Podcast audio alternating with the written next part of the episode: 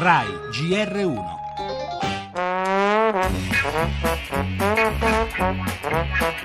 Sono cieco totale dall'età di due anni, giro da solo con il bastone. Cerchiamo un autobus, ma le mappe della città sono solo touchscreen, non c'è supporto La vocale. porta è con il simbolo della sedia a rotelle, invece c'è un dislivello Un gradino che diventa una montagna per un disabile solo con, con evidenti difficoltà c'è il rischio di serio di farsi male. Passano quattro autobus, la pedana non c'è o è rotta. Sollevando di peso Valeria siamo saliti, ma altri disabili ogni giorno restano a terra. Vengo anch'io a notturno, vengo anch'io a. I percorsi per i non vedenti sono ostruite da montacarichi, valigie, Non c'è segnaletica. Ci rispondono quando diciamo che con il cieco c'è il suo cane guida. Guardi, noi non accettiamo animali, purtroppo non possiamo accettare il cane. All'ingresso ci sono dei gradoni insormontabili e nessun saliscendi. Come facciamo? Purtroppo è bello là sopra. Per tanti però resta un tesoro inaccessibile. Ma perché?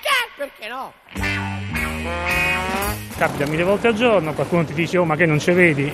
E io gli rispondo no, in effetti no, ma tu non ci guardi. Per noi è una mortificazione, una mortificazione. Il problema dell'accessibilità generalizzata è un problema per tutti e non è un problema per le persone con disabilità. Questo ancora non è chiaro. Il problema grosso è la non conoscenza delle norme e la sicurezza quasi sempre di non essere puniti se uno non rispetta le norme. Le regole rimaste sulla carta per anni e il senso di impunità di chi non contribuisce a costruire un mondo a misura di disabile, dice Fabrizio Vescovo, direttore master Progettare per tutti della Sapienza di Roma. E in effetti le nostre città restano un'insuperabile gincana per quasi 3 milioni di persone. Con alcune di loro l'inviata del giornale radio ha condiviso una giornata di ordinarie difficoltà nel corso dell'inchiesta andata in onda questa settimana tra autobus e marciapiedi, metropolitana e musei, da nord a sud, Palermo, poi Napoli, Roma. Oggi la quarta e ultima puntata sentiremo come vanno le cose a Milano. Da quanto vi abbiamo raccontato finora è arrivata la conferma di un quadro piuttosto sconfortante. C'è un unico aspetto positivo, lo straordinario senso di umanità dei tanti sconosciuti su cui a volte un disabile può contare per salire su un treno o visitare una chiesa. Cosa straordinaria la solidarietà, ma non può essere la norma. Di nascosto l'effetto che fa.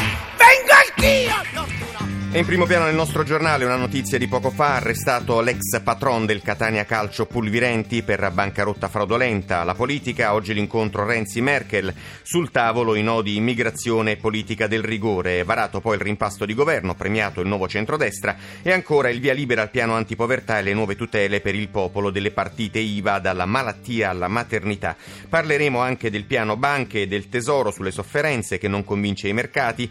Esteri, l'arresto a Euro Disney dell'uomo armato si esclude per il momento la pista terrorismo, l'allarme dell'OMS sul virus Zika, lo spettacolo La morte di Paul Kantner, eroe di Woodstock, il cinema con il nuovo atteso film di Quentin Tarantino e per lo sport il calciomercato.